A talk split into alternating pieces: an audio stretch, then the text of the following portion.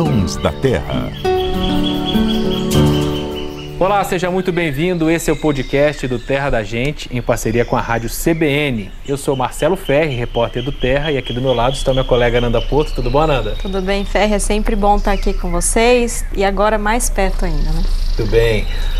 Nosso biólogo Luciano Lima, como vai, Luciano? Tudo bom, Marcelo? Tudo bom, Ananda, Paulo e todo mundo que está nos assistindo aí agora, além de ouvir aí de casa. E o Paulo Augusto, que você da televis... que assiste a gente na televisão já conhece muito bem, meu colega também. A gente dá sequência hoje àquela série especial sobre a Mata Atlântica, afinal de contas, maio é o mês em que se comemora a data da Mata Atlântica. Foi quando o padre Anchieta, lá em 1560, escreveu pela primeira vez sobre a nossa natureza, a natureza da costa brasileira. Havia 10 milhões de índios no Brasil, exatamente 10 milhões de índios. Muito da cultura dos índios, dos costumes, acabou sendo levado embora, ficando para trás depois da aculturação né, dos europeus. Mas muita coisa a gente herdou. O nosso vocabulário, por exemplo, o português falado aqui no Brasil, tem 10 mil palavras de origem tupi-guarani. Vocês sabiam disso? 10 mil palavras. Então, palavras que às vezes a gente nem imagina que seja do tupi, por exemplo, pipoca, abacaxi, maracujá, é tudo lá do tupi. Boa parte das rodovias que sobem a Serra do Mar, aqui no litoral de São Paulo, seguem o traçado das antigas trilhas indígenas. É isso aí. E além de tudo isso, de palavras, de trilhas, de rotas, tem também muitas histórias, né, Paulo? Ah, com certeza, né? É, a gente para para pensar histórias que a gente aprende na escola, né, sobre lendas, né? Algumas já existiam aqui.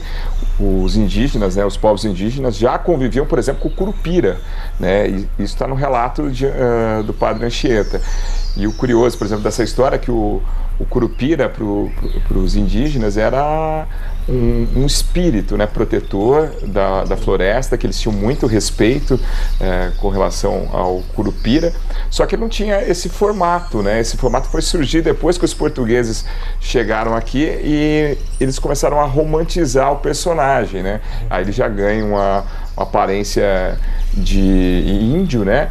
E o curioso disso também é que os pés para trás também é, surgem com, com os portugueses, né? Que já tem na mitologia grega, por exemplo, relatos de personagens míticos com os pés para trás. Então, Curupira também foi modificado, assim. Para os índios era apenas uh, um espírito protetor da floresta que eles tinham muito respeito.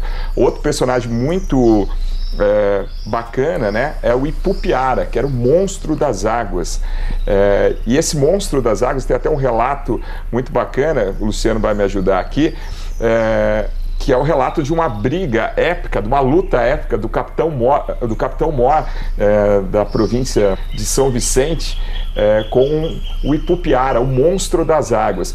E esse encontro pode ter acontecido mesmo, né, Luciano? Porque quem era o monstro das águas? Então, é, existem aí quando você lê a descrição lá, dá para você ir montando as peças aí do bicho, botando o bicho na cabeça e alguns pesquisadores já há algum tempo é, deixaram claro que provavelmente era um leão, um elefante marinho, que foi um animal que os europeus não conheciam, né? um animal do, do extremo sul, das águas antárticas lá do planeta. E aí, quando encontraram com esse animal aqui, juntou-se com essa lenda, que era uma lenda de um monstro marinho é, dos índios ali ligados ao, ao tronco tupi-guarani.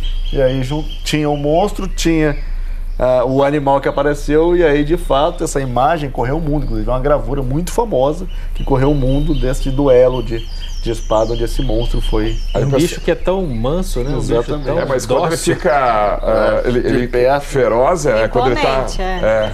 Ele fica em pé, ele fica alto, né? E o curioso é que o Ipupiara, a gente para para pensar, ninguém, uh, ninguém conhece. Ah, se eu estou falando Ipupiara, o pessoal que está ouvindo, uh, o pessoal não conhece.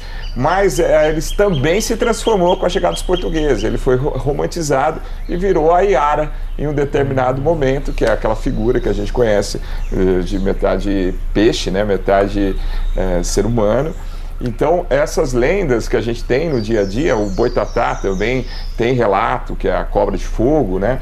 É, existem esses relatos já os, os, índios já conviviam com esses é, mitos, né, antes dos portugueses chegarem, né? E uma coisa muito interessante, quando a gente fala, você vem falar dos povos indígenas, a gente aprende, até né, tem o dia do índio na escola, né, que é uma data aí está sendo repensada, mas quando a gente fala isso, é muito importante a gente entender que, na verdade, é, não existia uma nação única indígena no território do Brasil.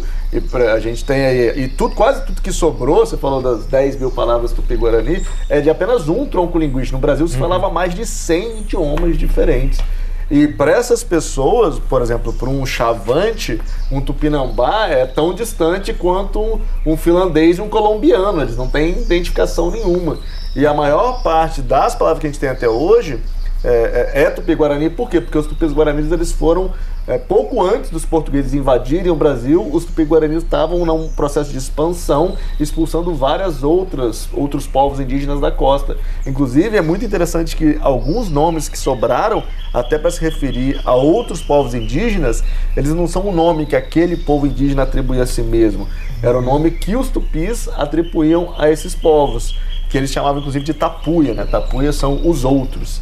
Então é um, era um caldo muito grande aí, está presente em todo mundo. E as pessoas me perguntam: ah, você tem parente japonês? As pessoas sempre me perguntam se eu tenho parente japonês, se eu tenho parente em algum país oriental, e pouca gente me pergunta, que seria o mais óbvio, né? Ah, você tem parente indígena? E eu tenho, minha bisavó era indígena. Então, indígena, indígena. Todos nós aqui Todos devemos nós ter temos, algum. É. Né? Mas é engraçado que as pessoas não veem o nosso. Sim, a gente está na Câmara, eles não veem o nosso olho puxado e pensam assim: ah, talvez eh, ser oriental, ser japonês, que é um povo que veio importante, a migração para o Brasil, mas muito mais recente. E né? é a mesma coisa eu sinto assim, é, a gente falou na semana passada da questão da Mata Atlântica de, de está resistindo, que sobrou é pouco. E a cultura indígena também é isso. Eu vejo o indígena como uma, um símbolo de resistência, né? Então, assim, a gente tem esses, o, o, vocabulário presente no nosso dia a dia, mas pouca gente sabe disso, o que significa e que é um, um, um tem um vínculo forte com esse passado. E, além disso, pouca gente para para pensar na, nos que resistem, né? A gente teve a experiência de gravar para esse especial é, de gravar em Ubatuba, fazer a parte cinematográfica é, com indígenas. E lá a gente teve uma vivência que foi muito interessante, porque as crianças elas estavam falando a língua delas. Então, às vezes, Sim. até pra gente. É, e a gente para pra pensar, meu Deus, né? Ele, ela tá me entendendo, mas eu quero conversar, ele Isso. não tá me entendendo. Às vezes a gente precisava pedir pra, pra, uma, pra um dos indígenas pequenininho correr, pular na água. Eles, a gente tinha que falar o que a gente queria pra mais velha, a mais velha falava pro menor. E é louco porque, assim, hoje a gente para, se a gente parar pra pensar, né? A gente vai pra escola, a gente estuda inglês, estuda outra língua, e quantas línguas, né, que tem no nosso território e estão se perdendo e, assim, estão ficando isoladas igual a natureza, né? Igual o Paulo falou dos primatas, alguns bichos que estão ficando ilhados, né? A cultura ela está resistindo, mas ela fica bem fragmentada. Foi, foi um processo, foi, a gente fala muito de holocausto e genocídio, mas o que aconteceu no Brasil foi um processo, além do processo de genocídio desses povos, foi, foi um processo de esquecimento. Né? Uhum. A gente foi incentivado a esquecer, eles foram reduzidos, primeiro reduzidos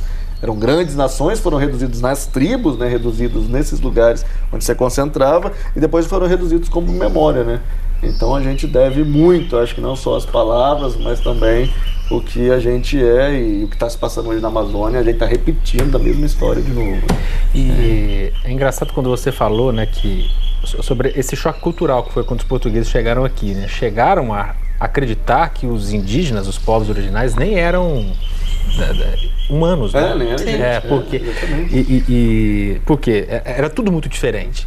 Você falou, não havia um, um governo central, né? não havia um governante do Brasil. É, eles guerreavam muito, guerreavam muito. Os índios, da, especialmente do tronco tupi da costa, ali brigavam o tempo todo, mas não era por terra, não era por riqueza, é por território. Isso. Era, uma, é, é, era uma guerra motivada por vingança. O próprio conceito de trabalho, para o indígena, o trabalho, as pessoas, ah, não, não é que índia é preguiçoso, é que o conceito de trabalho é a invenção europeia, é, Então, assim, você tem que a análise tem que ser muito mais profunda, muito né? Muito mais, profunda para entender. A gente mostrou no Terra Brasilis, foi uma, uma reportagem assim a que eu me dediquei e a gente, né, é, foi muito interessante resgatar essa história eh, sobre a antropofagia, né? Ah, que é diferente do canibalismo, era um costume que os índios da, da costa brasileira tinham de se alimentar da carne de outros índios, no qual a própria vítima, né, o próprio prisioneiro, primeiro que assim, eles, eles só é, matavam e, e, comiam a carne dos prisioneiros é, aprisionados em conflito e os próprios prisioneiros faziam parte e aceitavam aquele, aquele ritual porque é, é, havia-se né, na, na, na, cultura a ideia de que ele ia para um outro plano, para uma terra sem males, né, o que seria o, o céu para o cristão, dimensão, é, ou para os índios a terra sem males e tal. É, e tudo isso, desde aquela época, sempre era visto com muito. É, era, é, era, era, muito fantasiado. Né? Você falou aí do, do, do peixe, do, é o. É o de pupiara. De pupiara, né? Que é o, o lobo marinho, ou leão elefante, marinho. Leão, né? elefante. É, um, é, algum, que, é um bicho que a gente acha, que a gente conhece como dócil e ele. É, no olhar do português era um monstro, os índios também eram vistos como monstros porque é, é, se alimentavam de carne humana. Né? Era um choque realmente, mas assim, é, é, havia um sentido naquilo ali. Naquela época havia um sentido. E, e para os indígenas devia ser, se você se colocar no lugar do outro, e para os indígenas se eles tivessem visto uma guerra de europeus, devia ser um negócio completamente absurdo, porque os europeus eles se matam entre si, só que não comiam a carne. Então, como assim, você matou o cara e você vai desperdiçar a memória do cara? Porque os indígenas ele acreditavam que ele estava assumindo os poderes. Inclusive, os indígenas eles iam aumentando os tupinambás, o nome de um tupinambá ia aumentando conforme mais pessoas ele, ele capturava. Então uhum. tinha Ele adquiria o nome, nome da, é, é, do prisioneiro que ele comia e acreditava que adquiria também os é poderes, a força, a coragem e tudo mais. É muito interessante. E, e às vezes as pessoas podem achar estranho, mas por que, que eles estão falando disso no, numa série sobre Mata Atlântica? Porque a Nanda falou isso no episódio, há dois episódios atrás, nós somos a Mata Atlântica. E os povos Sim. originais são a Mata Atlântica. Não tem como separar uma coisa Não, da e outra. E a gente tem que respeitar, né? Hoje a gente, pegando esse viés histórico, automaticamente a gente vai julgar com o olhar que a gente tem hoje da nossa vida, né? Não tem como fazer isso. A gente tem que entender e respeitar como que as coisas eram. E outra, assim, a gente está mostrando, tem várias realidades, né? A gente sempre aprende que o português, o europeu chegou no Brasil e a gente vê sempre o lado deles. Mas imagina você estar tá na sua terra e chegar um monte de gente na sua terra, né? Então, assim, é muito complexo. Eu acho que a história, ela precisa ver com respeito, entender e acima de tudo respeitar, né? não julgar se é certo, se é errado. E eu acho que os indígenas eles merecem sim admiração, principalmente porque, como eu falei, né, eu vejo muito como símbolo da resistência, o tanto que eles sofreram. Eles são uma parte da Mata Atlântica que sofrem tanto quanto ela, né? É, exatamente. Bom, e assim a gente encerra esse especial dos Sons da Terra sobre a Mata Atlântica, no mês da Mata Atlântica. É, as comemorações pelos 25 anos do Terra da Gente continuam, a gente vai trazer muita coisa especial aqui no podcast também. Queria agradecer demais esse encontro tão legal que a gente fez aqui presencialmente, a Nando, o Luciano e o Paulo. Valeu mesmo, gente. Pô, poderia sugerir para a gente termina no rádio sempre com uma música, né? Esse a gente falou de lenda, pô, a gente nenhum desses a gente colocou música, né? Vamos fechar com a música do Pena Branca Chavantinho que fala do caipora, né? Da caipora, que não é o curupira. Às vezes o pessoal fala caipora ou curupira. Não, é de acordo é, quando você muda um, o nome de um mito, você muda toda a história. Então, o caipora, no máximo, é um parente do curupira. Então o nome é da música é Caipora. Caipora. Caipora. De quem? Do Pena Branca e Chavantinho. Pena Branca e Chavantinho. Só pra não perder a piada, que o, Paulo falou assim pra gente, que a gente costuma falar no rádio, né? Mas você tá revelando sua idade aí, Paulo. Hoje em dia a gente escuta no celular, escuta no computador. Boa, boa. É que eu comecei no rádio. é isso aí. Obrigado, gente. Obrigado, Tchau, gente. Até a próxima. Até a próxima. A edição e a finalização foram do Samuel Dias. Dentro da matela moradora mata para morar. Pra ver a caipora basta subiar. E quando ela aparece, parece que é pra ficar. Quando menos se espera, vai embora